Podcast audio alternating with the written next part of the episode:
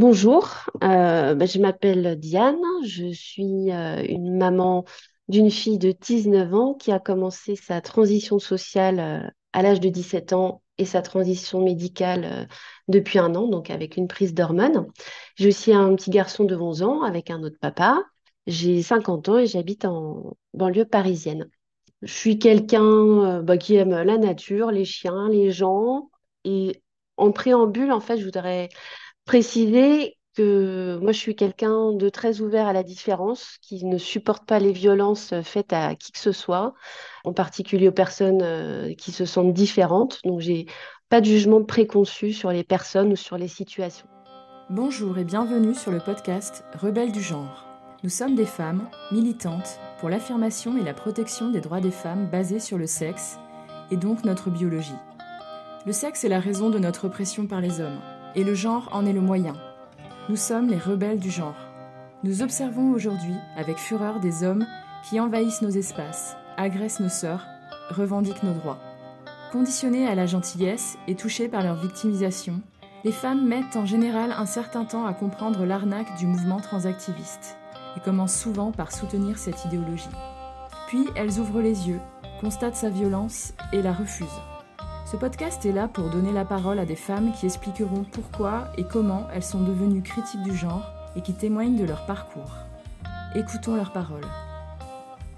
Donc, euh, moi, je témoigne aujourd'hui, en fait, parce que ben, y a deux ans et demi, quand ma fille m'a dit qu'elle se sentait garçon, bah voilà, j'ai été assez perdue et donc au bout de deux ans, j'y vois un peu plus clair et donc je voulais euh, que mon témoignage puisse servir à d'autres parents et puis à d'autres personnes qui ne sont pas forcément concernées directement mais qui entendent ce qui est en train de se passer euh, pour les filles aujourd'hui euh, dans cette société à travers le nouveau phénomène de l'identité de genre. Donc, il y a deux ans, en fait, quand elle nous a annoncé ça, moi, je connaissais rien à la, à la thématique du genre, de l'identité de genre, de toutes les nouvelles catégories euh, d'identification et puis tout le vocabulaire euh, qui l'accompagne. Donc, j'ai dû m'y intéresser quand ma fille m'a annoncé qu'elle se posait des questions, qu'elle se ressentait garçon. Donc, au départ, j'ai, bah, ça m'a fait rire, j'avoue, parce que euh, pour moi, je me dis, ce que tu me dis là, ça sent un peu le changement sociétal euh, qui sort des universités américaines. Les mots que tu me sors là, euh, c'est pas les tiens, c'est un langage, on sent qui est un peu euh, fabriqué, un peu conceptuel. Donc depuis, j'ai compris que ça s'appelait une novlangue, hein, comme, comme dans certaines sectes, c'est-à-dire que on va vous inventer des, des termes et du coup, si vous les connaissez pas, vous vous dites, ah là là, j'ai loupé un truc. Donc, euh, les cisgenres, les mégenrages, les dead names, euh, les agenres, les... enfin bref, il y a toute une tripotée de mots que, bah, que je connaissais pas. Euh, donc, j'ai rigolé au départ parce que j'ai cru que c'était pas sérieux. Parce que voilà, quand on est ado, on se cherche, on veut un peu aussi se différencier de ses parents. On veut peut-être aussi provoquer, attirer l'attention sur soi. Donc, je me suis dit, bon, c'est ça, ok, ça va passer. Et puis, elle revient à la charge euh, trois semaines après, un mois après, et avec vraiment, euh, dit non, non, mais c'est sérieux, là, je, ça fait plusieurs mois que j'y pense et je, suis un garçon. Donc, euh, moi, là, je me suis dit, bon, il faut que tu en parles à, à quelqu'un, Euh, ben, un psy, un psychiatre, un psychologue, pour que tu puisses explorer pourquoi tu penses que tu te sens pas dans le bon corps, pourquoi tu penses que tu peux pas être heureux en étant une femme, enfin heureuse, et, pourquoi tu penses que tu es un homme? Et puis essaye de me dire aussi qu'est-ce que ça veut dire être un homme, qu'est-ce que, en quoi un homme et une femme sont différentes, sont différents? Elle n'était pas à cette époque-là capable de, de me donner hein, une définition, de me dire euh, ça veut dire quoi s'identifier homme? Ça veut dire comment t'es vu dans la société? Enfin, voilà, il n'y avait pas de réponse. euh, donc, j'étais assez interloquée parce qu'on te dit, je veux être ça, mais tu peux pas définir le ça. Donc, je me suis dit qu'il fallait qu'elle en parle à, à quelqu'un et puis qu'elle fasse le tri et peut-être qu'elle détecte euh, un malaise ou voilà. Et puis, elle n'a pas donné suite avec les deux psychiatres et psychothérapeutes que j'avais trouvés par euh, l'intermédiaire de médecins que je connaissais, parce qu'elle me dit non, mais ils ne sont pas spécialistes de la question. Donc, euh, bon, finalement, son père en a trouvé une, euh, donc une pédopsychiatre peut-être plus spécialisée. Et en fait, euh, cette personne, donc c'était pendant le Covid. Donc, on l'a eu en visio, on était tous les deux, donc ses parents et, avec euh, notre fille. Et donc, en 10 minutes, la pédopsychiatre nous dit, euh, en fait, c'est irréversible. Quand un enfant vous dit ça, bah, il y a 1% de chance pour que ça revienne en arrière. Euh, en gros, il va falloir vous, y faire parce que tous ne vont pas vers une transition médicale à la fin. mais il faut entendre qu'il il y a une souffrance et que si c'est ça, si elle vous le dit, eh ben, c'est ça. En 10 minutes, en visio. Elle a dit la proportion qui revient en arrière est infime, c'est de l'ordre de 1 ou 2 Ah oui, quand même, alors qu'on connaît les chiffres, c'est pas du tout ça en fait. Hein. Bah, ça dépend où tu vas chercher tes chiffres. Si tu vas aller chercher dans les assauts militantes, c'est 1 ou 2. Si tu parles avec euh, des médecins ou des parents qui ont un enfant qui détransitionne, bah, tu te rends compte que ça peut pas être que 1 ou 2% Oui, c'est impossible. Et, aussi, ce qu'il faut savoir, c'est que les détransitionneuses, bah, déjà, il faut qu'elles assument de s'être quelque part euh, trompées ou d'avoir euh, testé un truc qui finalement leur correspond pas et les rend pas mieux dans leur tête et dans leur corps. Et puis, bah, ces personnes-là, elles vont donc déjà, c'est dur à assumer, pas aller le créer sur les toits, surtout pas euh, le, dire sur Internet parce qu'elles vont se faire détruire, insulter, traiter de traîtres, de transphobes par les militants qui étaient avant ses amis. leur prétendue communauté. Voilà, et là, elle se, se fait pas du tout accompagner hein, dans le si c'est mieux pour toi, vas-y. Là, il n'y a plus de si tu te sens mieux comme ça, euh, suite à route. Puis voilà, les détransitionneuses, elles vont pas aller le dire aux, aux assos militants. Donc les assos, elles restent sur leur idée que c'est infime. Et de mon point de vue, de ce que je comprends, parce que depuis deux ans, bah, je me documente énormément, je lis, je rencontre beaucoup de personnes. Et voilà, je pense qu'en tout cas, si aujourd'hui ça reste euh, peut-être euh, une minorité, ça ne va faire que grandir et ça risque de faire très mal parce que ces personnes-là euh, bah, vont pas bien à la base. Et, et c'est qu'aujourd'hui, autant tu as un accompagnement pour y aller, alors là, ça va très très vite. Par contre, l'accompagnement pour revenir en arrière, il est inexistant aujourd'hui. Oui, on avait eu déjà un témoignage de Emma il y a, ben, il y a un an à peu près, qui disait qu'il n'y a pas de parcours de détransition, c'est-à-dire qu'on peut même avoir des femmes qui ont eu, par exemple, euh, hystérectomie, ovariectomie, qui arrêtent la testostérone, mais qui ne prennent pas non plus d'estrogène, ce qui fait qu'elles se retrouvent sans hormones. Et donc, euh, ben, sans hormones, euh, on a des, gros, gros problèmes de santé à très court terme, en fait. Hein. Donc, cette absence de prise en compte de la détransition au plan médical, et même au plan psychiatrique, c'est dramatique. Hein. Effectivement, ça peut amener on les laisse, on les laisse tomber. Euh, à rester trans euh, en ayant le, sentiment d'être tombé dans un cul-de-sac, en fait. Ouais.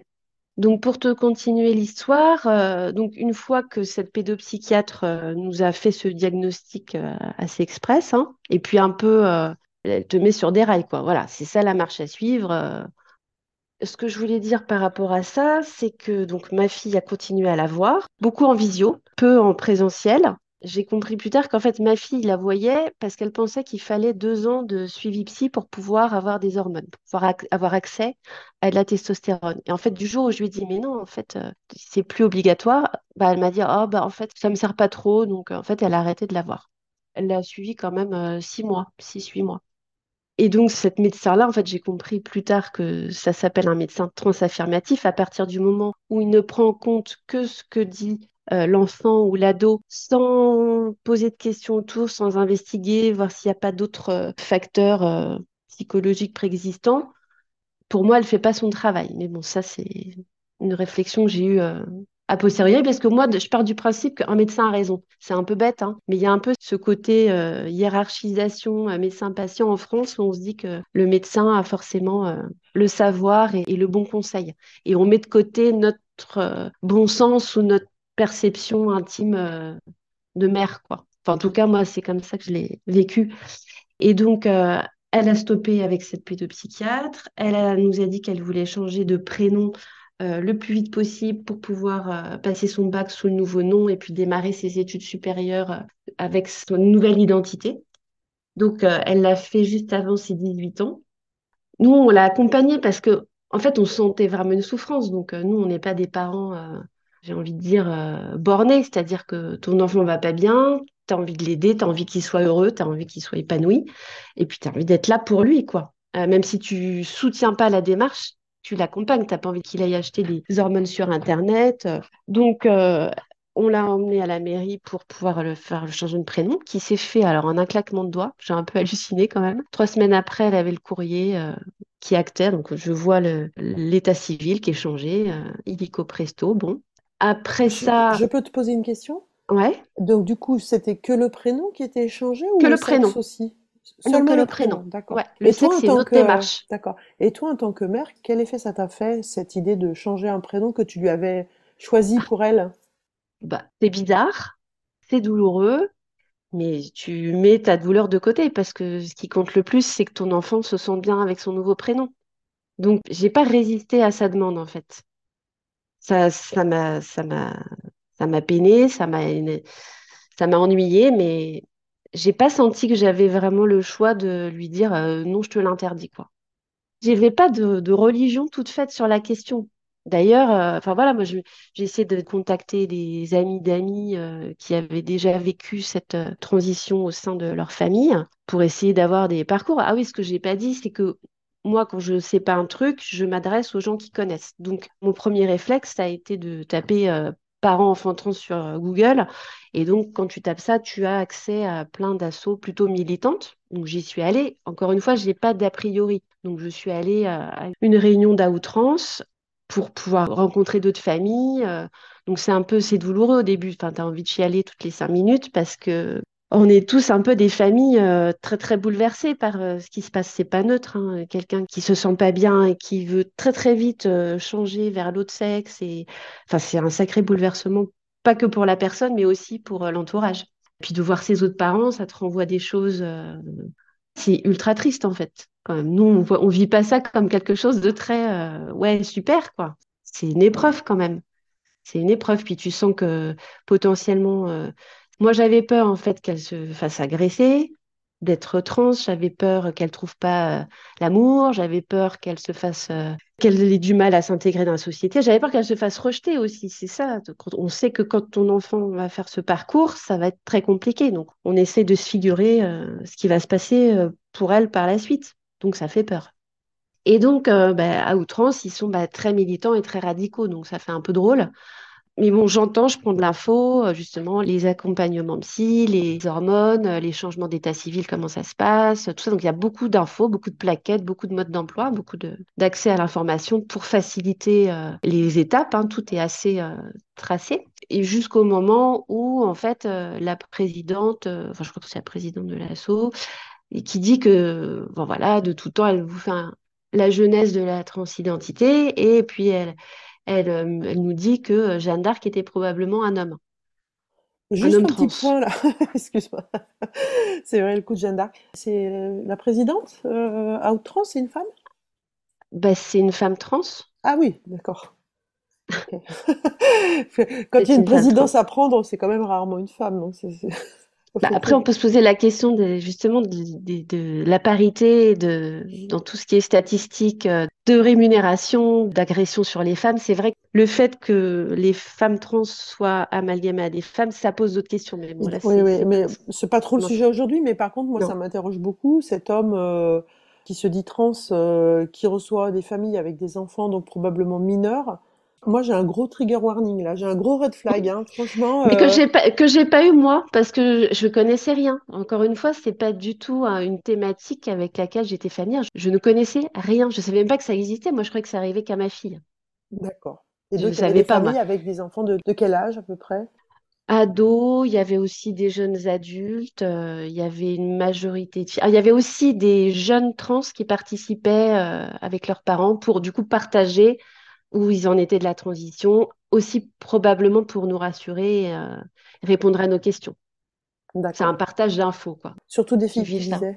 Ouais, quand même des garçons, mais, mais pas mal de filles.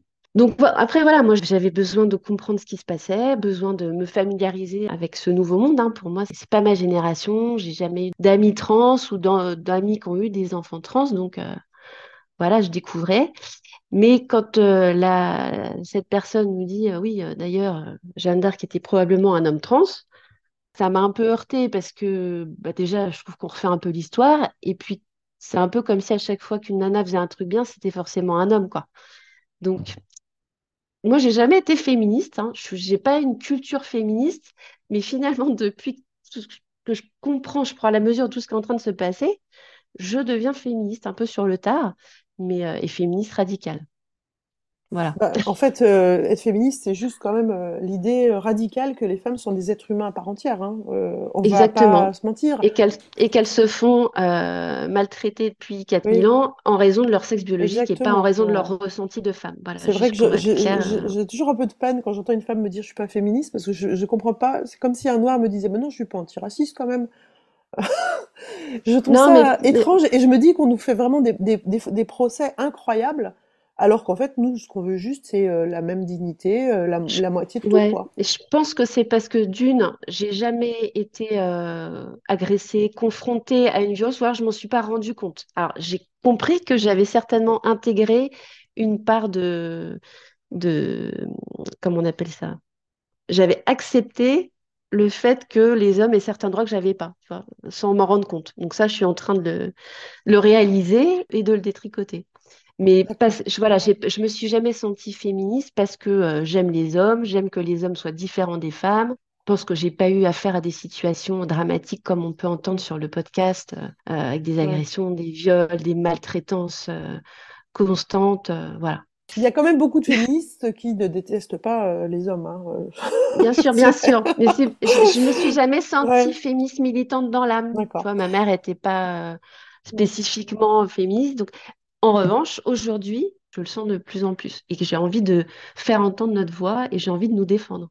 Donc, ma fille a, fait sa transition sociale, hein, d'une certaine façon, puisqu'elle a changé son prénom, elle se faisait appeler comme ça au lycée. moi, j'ai essayé tant bien que mal pour euh, lui faire plaisir de, l'appeler par le prénom qu'elle a choisi, de la genrer au masculin pour ne pas la, la, blesser en fait. Mais on a conservé une relation d'échange, beaucoup de discussions pour essayer vraiment, en tout cas de mon point de vue, j'avais besoin d'essayer de comprendre ce qu'elle me racontait et, je ne l'ai toujours pas complètement intégré si vous voulez, en fait, elle était tellement pressée de, transitionner qu'en fait, vous n'avez pas le temps de prendre le temps de comprendre ce qui vous arrive. Donc, en ayant parlé avec euh, d'autres familles, d'amis, d'amis qui, eux, euh, euh, ont accompagné leur, leur enfant dans un hôpital public à Paris, je me suis rapprochée de cet hôpital public parce que ça me paraissait être le meilleur moyen qu'elle soit suivie par des gens compétents. Et donc, on a fait un premier entretien de 45 minutes. Et puis après, elle a eu son deuxième entretien la veille de ses 18 ans. Et hop, elle a obtenu l'ordonnance de testostérone. Et donc, euh, on pose des questions sur les risques médicaux, euh, sur euh, voilà, quelles, quelles, vont être les, les, conséquences possibles, etc. Et en fait, ce qui est assez frappant, c'est que bah, ils font signer une décharge à votre enfant la veille de ses 18 ans pour prendre connaissance que voilà, elle va perdre sa voix, euh, la stérilité, bah, il faut y penser, donc il vous conseille d'aller euh, consulter pour faire une, préservation de, vos sites. Ce que ma fille n'a pas fait parce qu'elle était trop pressée, donc elle voulait même pas suspendre la prise de testostérone pour pouvoir aller faire un prélèvement. Moi, j'y étais complètement favorable parce que dans 10 ans, dans 15 ans, euh, elle le regrettera peut-être. Donc, en fait, ce qu'on réalise là, c'est que notre enfant, il prend pas le temps de se poser, il prend pas le temps de se dire pourquoi ça m'arrive potentiellement à quoi je vais renoncer, en quoi je vais changer et surtout euh, ici changer d'avis. En fait, notre enfant, il n'est pas fini euh, au niveau euh, cérébral. Hein. Le, cerveau, il n'est pas fini avant l'âge de 25 ans, on le sait. Hein. Et puis surtout, il n'y a pas d'investigation, d'introspection pour prendre le temps de la construction psychique et, et de comprendre pourquoi ils rejettent leur corps, pourquoi les filles rejettent leur corps spécifiquement à cet âge-là? Parce que ma fille s'est lancée dans cette transition médicale également. Alors, c'est hyper douloureux parce que déjà, c'est violent. Hein. C'est une injection qu'elle se fait, elle, toutes les trois semaines. Donc, c'est quand même une substance euh, chimique euh, dans un petit corps sain qui a zéro problème de santé quand même. Donc, c'est une médicalisation qui fait un peu peur. Surtout que deux ans avant, elle m'avait dit non, mais je prendrais peut-être pas d'hormones. Deux ans après, elle en a pris. Aujourd'hui, elle me dit, je ne pense pas subir d'opération chirurgicale, mais je crains que dans deux ans, elle ait l'idée fasse son chemin. Donc tout ça, ça peut aller super vite, quoi. En quatre ans, votre enfant de 16 ans, il peut se retrouver euh, avec une voix d'homme, des poils partout et plus d'hormones sexuelles naturelles, quoi, et plus de seins. Donc c'est quand même ultra violent, ultra rapide. Ce que je voudrais dire quand même, c'est que l'adolescence, c'est une période, c'est une période merdique. C'est une période où il y a tellement de changements que je suis embêtée qu'on facilite autant, en tout cas que les médecins eux-mêmes ne mettent pas un peu les, freins sur la médicalisation. C'est une période compliquée. Déjà, quand on est euh, hétéro, euh, blanc, classique, c'est déjà une période de merde. Donc, on peut imaginer quand on ne se sent pas dans le bon corps, euh, quand on a une orientation sexuelle qui est différente, c'est compliqué de trouver sa place, de se trouver. Je ne suis pas très, très claire là. Si, si, je trouve que tu es très clair. Par contre, du coup, j'ai envie de te poser une question.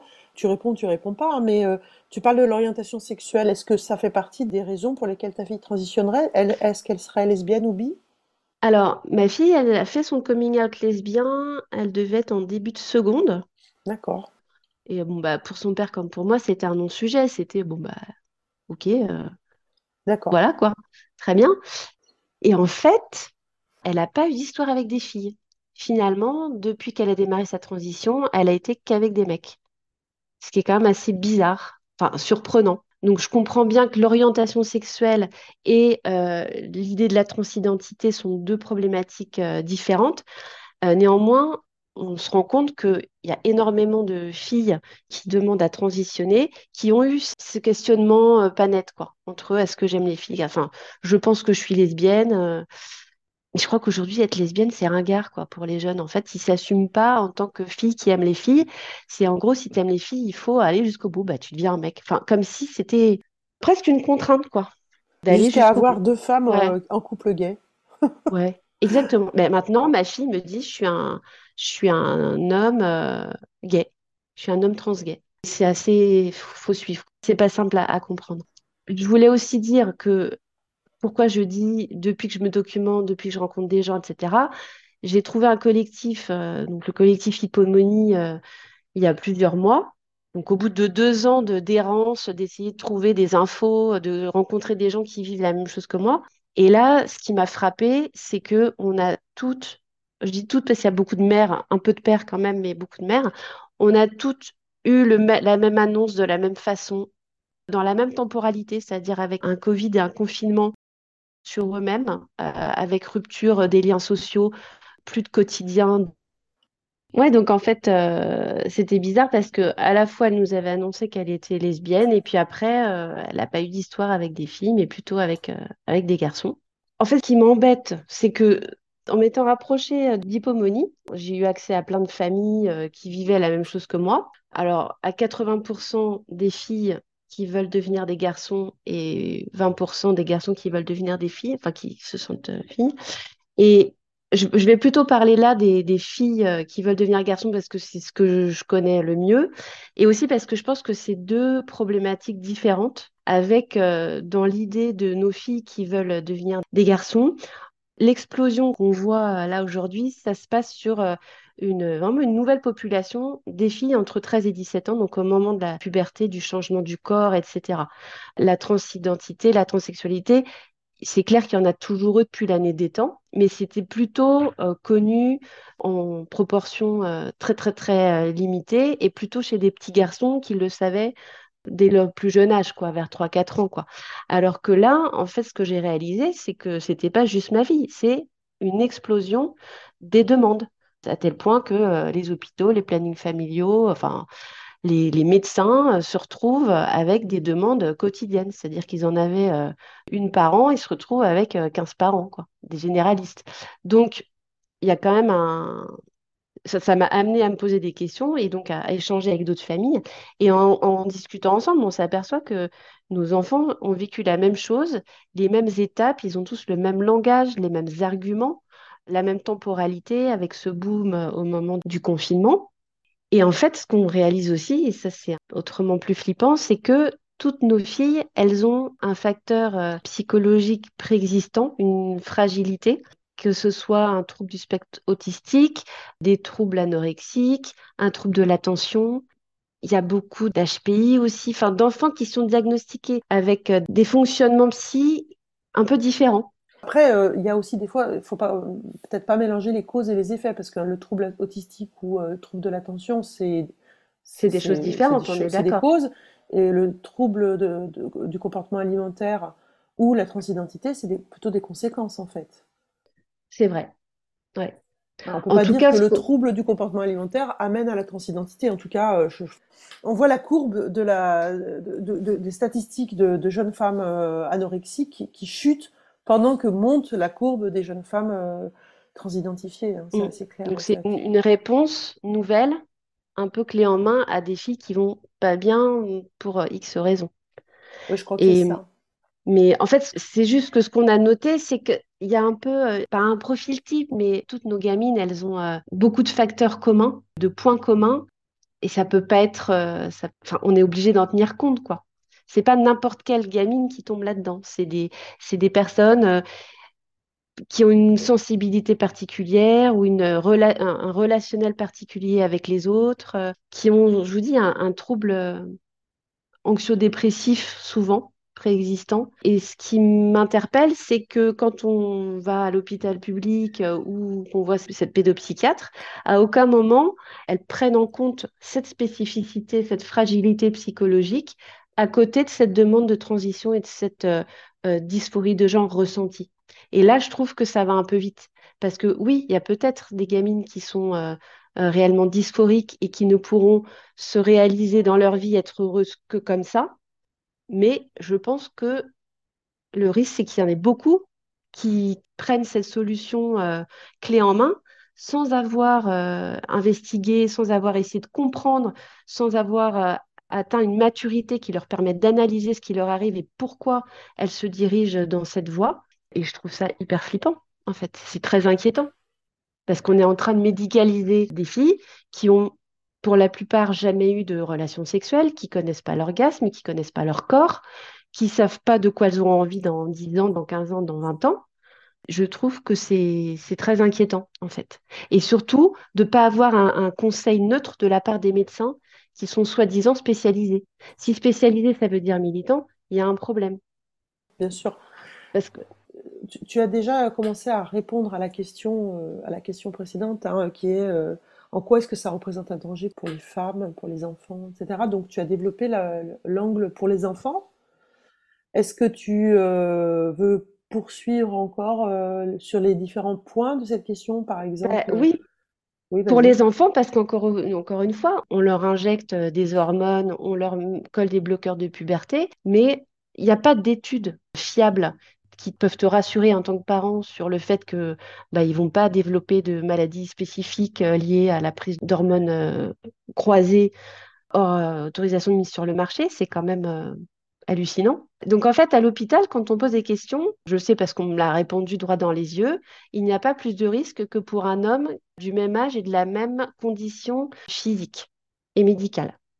Mais je suis désolée, c'est pas un groupe d'hommes qui prend de la testostérone, on ne peut pas le comparer qu'un groupe de jeunes filles qui prennent de la testostérone. Déjà, c'est très récent, il n'y a pas d'études, il n'y a pas de recul. En plus, c'est un mensonge. On a, on a des chiffres en fait qui montrent le contraire, que euh, les risques, notamment cardiovasculaires, ils sont beaucoup plus importants. Oui, alors quand je dis, moi, je suis inquiète sur le suivi de ma fille, la médecin de l'hôpital me dit, mais vous ne devriez pas vous inquiéter, les patients trans sont beaucoup plus suivis, euh, beaucoup plus régulièrement que les patients lambda. Ben, genre, s'il se passe un truc, on le saura avant les autres c'est pas de nature à me rassurer. Moi, ce qui m'a aussi choqué, c'est que je dis en fait, est-ce que vous trouvez pas, sachant que ma fille euh, a euh, des troubles psychiques préexistants, est-ce que c'est pas un peu rapide euh, avant 18 ans de se lancer là-dedans? Et elle dit non, mais ça fait deux ans qu'elle y pensait, donc deux ans, c'est bien assez pour y avoir réfléchi. Ça, ça m'a choqué comme réponse. Parce que deux ans, quand on est ado, qu'on se cherche, qu'on n'a pas du tout la maturité nécessaire pour analyser ce qui nous arrive, on ne peut pas sacrifier sa santé et son corps pour les 70 ans à venir. Comme ça, c'est pas un consentement éclairé qu'on donne à ce ben moment-là. Oui, deux ans dans l'adolescence, en fait. Euh, d'ailleurs, l'adolescence, ça dure pas deux ans. C'est comme si on disait, euh, ça fait deux ans que mon petit garçon de, de deux ans aime euh, telle, telle ou telle chose, c'est bon, donc il a assez réfléchi. Ben, non, en fait, deux ans d'enfance, c'est des enfants, en fait, tout simplement. L'enfance, ça, ça dure longtemps. C'est ça. Donc, s'il y a des médecins qui nous écoutent, soyez vigilants, posez des questions sur ce qu'on appelle les comorbidités. Est-ce qu'il n'y a pas des choses à côté à prendre en compte et, ne pas donner les hormones en première intention? Finalement, cette histoire de suivi de deux ans en psychothérapie ou en, en investigation psy, elle n'était pas inutile parce que ça peut quand même au moins permettre à la personne de faire un cheminement et de, de vérifier si c'est une vraie réponse pour elle ou pas. Et c'est assez étonnant qu'en fait, en France, alors qu'on a quelques années de retard sur ces pays qui étaient précurseurs, on ne prenne pas la leçon et on n'entende pas ce qui se passe là-bas. C'est même les médecins eux-mêmes qui ralentissent, euh, qui réduisent la voilure et qui disent bah, on est peut-être allé un petit peu vite. Hein. C'est dommage pour nos enfants. Et aussi, ce qui m'irrite et qui me gêne, c'est que on ne peut pas en parler de façon normale dans les médias, par exemple, sans créer une polarisation des opinions. C'est-à-dire que ceux qui ne soutiennent pas d'entrée de jeu la transidentité, l'autodétermination dès l'enfance, etc., ce sont des transphobes. Et les parents qui posent des questions, qui veulent euh, que leur enfant aille voir un psy, qui veulent déjà comprendre, c'est des transphobes.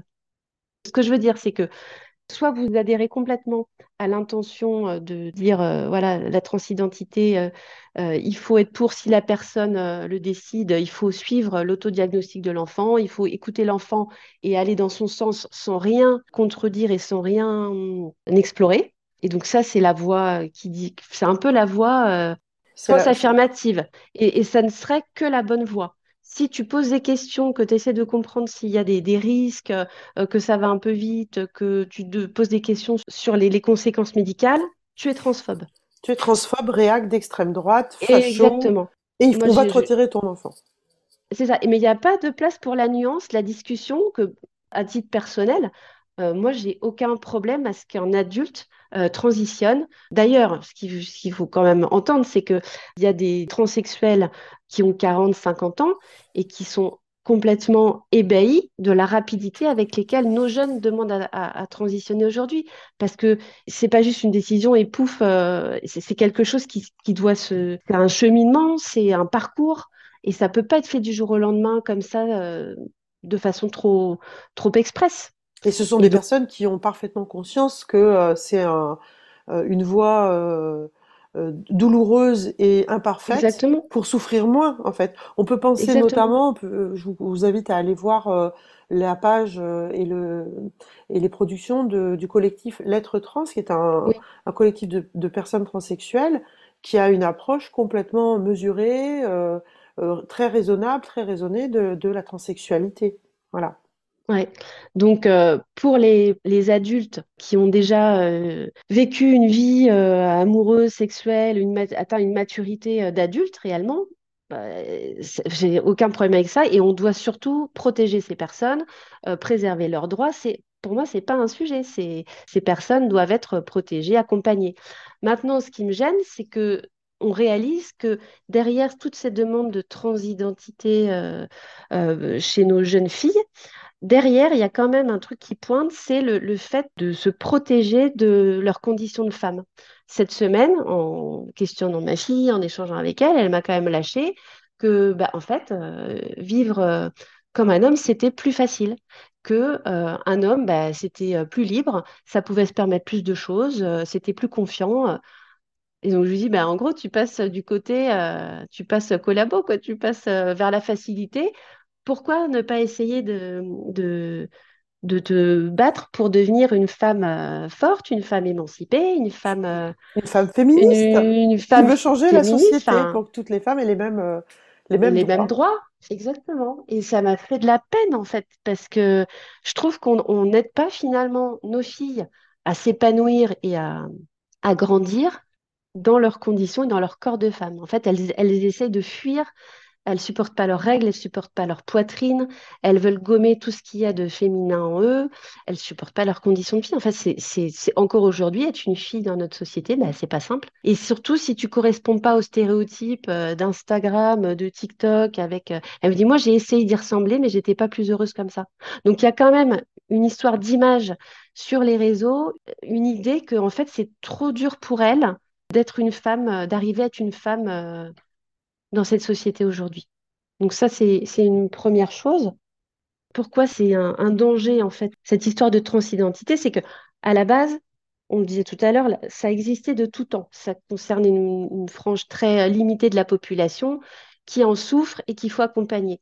Sauf que là, aujourd'hui, ce qu'on voit poindre derrière, c'est une croyance et une idéologie selon laquelle, finalement, le sexe biologique, on le met de côté, et ce qui surpasse le sexe biologique, c'est le ressenti, c'est l'identité de genre. En fait, chacun peut décider euh, de qui il est, de quel genre il est, comment il doit être euh, genré, comment il doit être perçu par la société. Et toute la partie biologique euh, de, base, elle est presque gommée en fait. On arrive à, nous faire gober qu'un homme enceint, bah, c'est un homme enceint. Alors jusqu'à preuve de contraire, c'est une, c'est un homme trans qui est enceinte. C'est, c'est toujours pas un homme. Hein, c'est toujours pas une réalité. En fait, ce qui, me gêne, c'est qu'on fait passer pour des réalités des choses qui ne sont pas vraies. Et c'est tellement gros, ça a l'air tellement évident. Je suis ébahie que personne ne moufte, en fait. Plus c'est gros, mieux ça passe. Enfin, le, cette semaine encore, l'homme enceint euh, à la une de, euh, du Glamour UK.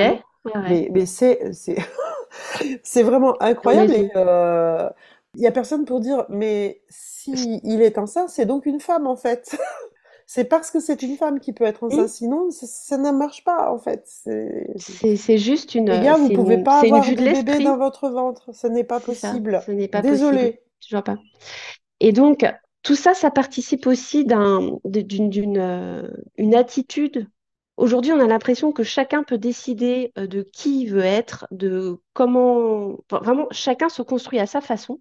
Donc, ça a un côté un peu euh, libéraliste, euh, capitaliste à l'excès, c'est-à-dire je décide, je veux, je peux. Grâce à la science, j'arrive à réaliser mon désir. Et le, collectif, on s'en fout. Et ça, c'est un petit peu quand même dérangeant. Ce que je trouve encore plus dingue, c'est que la gauche réagit pas en fait à ça. Ce qui est étonnant, c'est que, je sais pas, LFI, c'est quand même des partis qui devraient être inquiétés par ce côté euh, de désir, de, comment dire, de cette euh, toute puissance de l'humain sur le collectif, de ce je veux, je peux avec l'argent, la science. C'est limite transhumaniste, hein. c'est ni écolo, ni collectif, ni altruiste. Pour moi, ça va à l'encontre des valeurs de la gauche. Et je ne comprends pas que la gauche ne s'empare pas de ce sujet. D'autant plus qu'aujourd'hui, il y a un LGBTQR12, comment, oui, un LBT washing. Aujourd'hui, il ne se passe pas une journée sans que je ne reçoive pas une pub avec euh, le drapeau, le truc. Mais c'est d'un cynisme euh, immonde, capitaliste. Et ça, pareil. Comme ça promeut l'inclusion et que ça donne une bonne image euh, du commerçant, tout va bien. Mais moi, je serais LGBT, je serais horrifié de ça, quoi. Ouais, bah, la gauche actuellement, c'est vraiment dramatique. C'est vrai que cette semaine, on a eu Ruffin qui a osé dire que c'était peut-être pas la priorité. Bah ouais. Il fait carpette. Hein. Alors Ruffin, si tu nous écoutes, c'est vraiment la grosse déception.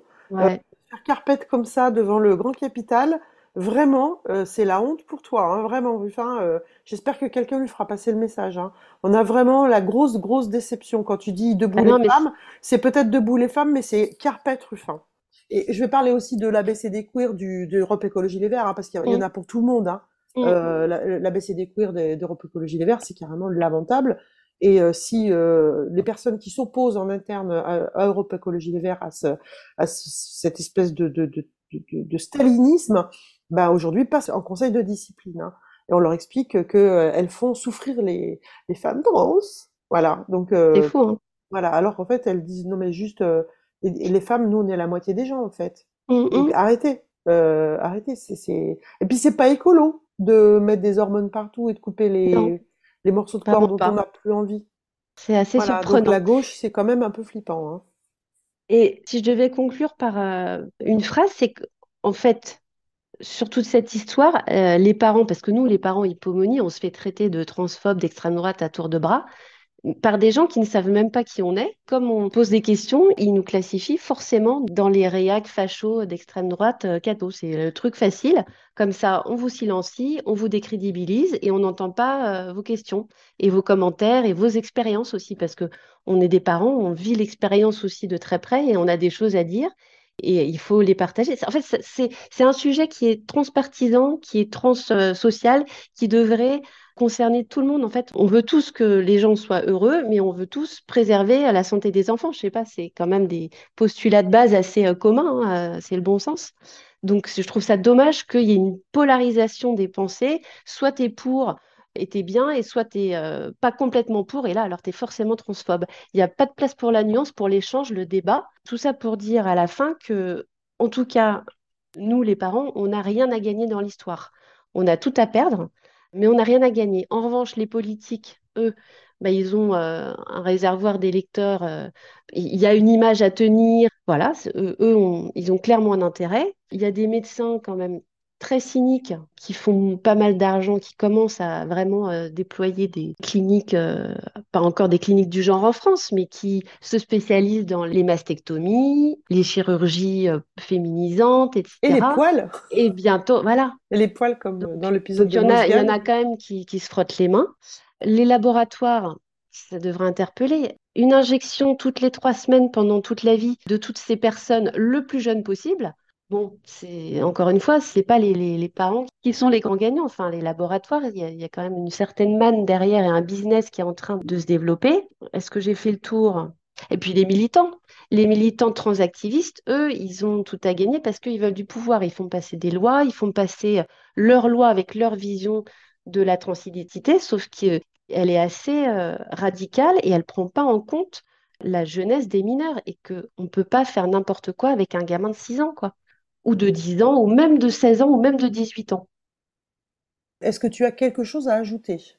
Peut-être euh, mon regret de l'avoir euh, mis aussi euh, rapidement, enfin de l'avoir quelque part aidé à se retrouver dans les mains de l'hôpital public qui a vraiment accéléré et accédé à sa demande sans vraiment d'investigation, de décision pluridisciplinaire. Tout s'est fait très vite parce que j'ai voulu lui faire plaisir et la soutenir parce qu'elle n'est pas bien. Sauf que je regrette de ne pas avoir poussé pour qu'elle fasse ce travail sur elle de réflexion sur le rejet de sa condition de fille, en fait. Ce que je trouve euh, ultra choquant, c'est que moi, en amenant ma fille, je pensais qu'elle était dans une division qui étudie la question euh, de la demande de transition, etc. Alors qu'en fait, ça va très très vite. Et surtout, ça va très très vite parce que j'ai compris après deux ans que en fait, la médecin qui la suit, elle-même militante. Donc, comment on peut être jugé parti? Comment on peut accompagner un enfant, un adolescent ou un jeune adulte si on a déjà soit l'idée que c'est de toute façon la meilleure chose et qu'on ne questionne pas ce qu'il y a autour, on ne regarde pas ce qu'il y a à côté, à savoir euh, un problème cardiaque, des problèmes psychiques préexistants, un trouble de l'attention, des envies suicidaires, etc. Comment est-ce que euh, on ne pose pas davantage de questions et qu'on n'étudie pas le cas intégralement? Voilà, comment on donne de la testostérone au bout de la deuxième séance sans plus d'investigation. Je me suis rendu compte que, parce que j'ai eu un entretien avec elle, parce que j'avais vraiment des questions, des inquiétudes sur la partie médicale. Et en fait, euh, quand euh, moi je lui dis, est-ce que ça vous inquiète pas qu'il y ait euh, une grande majorité de filles, de jeunes autistes filles qui transitionnent, est-ce qu'il n'y a pas quand même un lien, est-ce qu'il n'y a pas des trucs hein, quand même à explorer? Ben, elle vous dit, «Euh, non, non, non, en fait, c'est normal, euh, les filles autistes, elles ont des difficultés relationnelles, donc non, c'est pas surprenant. J'ai l'impression d'avoir en face de moi quelqu'un qui, de toute façon, est en accord, sans concession, avec ce choix de l'enfant, cet autodiagnostic. Et je trouve ça inquiétant. Est-ce que tu as quelque chose à ajouter? Euh, Non, en fait, je voulais témoigner pour, pour les autres parents qui se retrouveraient dans cette situation, pour euh, qu'ils se sentent pas seuls, pour qu'ils n'hésitent pas à se rapprocher euh, d'Hippomonie pour échanger avec d'autres parents, pour avoir de l'information, pour poser leurs questions, pour avoir aussi euh, un autre son de cloche que ce qu'on peut entendre dans les médias. Je pense que aussi parfois quand on est parent, on se dit mince, est-ce que je vais pas être un parent réac comme, je sais pas, les parents qui, il y a 40 ans, refusaient l'homosexualité de leurs enfants? Ça n'a rien à voir. C'est un autre sujet il ne faut pas hésiter à se poser des questions et à, poser des questions à son enfant pour essayer vraiment de comprendre ce qui se passe. En fait, même si, nos enfants demandent à transitionner euh, très vite, très rapidement, en fait, il ne faut pas les laisser faire n'importe quoi. Euh, euh, trop tôt parce que nos enfants, ils n'ont pas nécessairement la maturité, le recul pour décider euh, euh, d'hypothéquer le reste de leur existence et surtout de renoncer à leur corps de naissance. C'est-à-dire que voilà, la, voix, une fois qu'elle est partie, ça se fait en, deux mois. Ils ne retrouveront plus jamais leur voix tout le corps change en fait. Les, ils vont perdre peut-être la capacité de faire des enfants le jour où ils en ressortiront l'envie. Ils peuvent aussi développer des maladies auto-immunes. Il y a quand même des risques d'AVC, de cancer qui sont existants sur ces nouveaux patients. Enfin, faut quand même rappeler que c'est des enfants qui ont des corps sains, qui vont très bien, et qu'on les médicalise et on leur enlève des parties de leur corps qui sont saines. Ça pose quand même des questions d'éthique. Merci d'avoir écouté notre parole et n'hésitez surtout pas à partager le plus largement possible. S'il vous plaît, signez la Déclaration des droits des femmes basée sur le sexe, womensdeclaration.com. Rejoignez-nous, n'ayez plus peur, ensemble nous ferons changer les choses. Si vous souhaitez témoigner, contactez-nous par mail.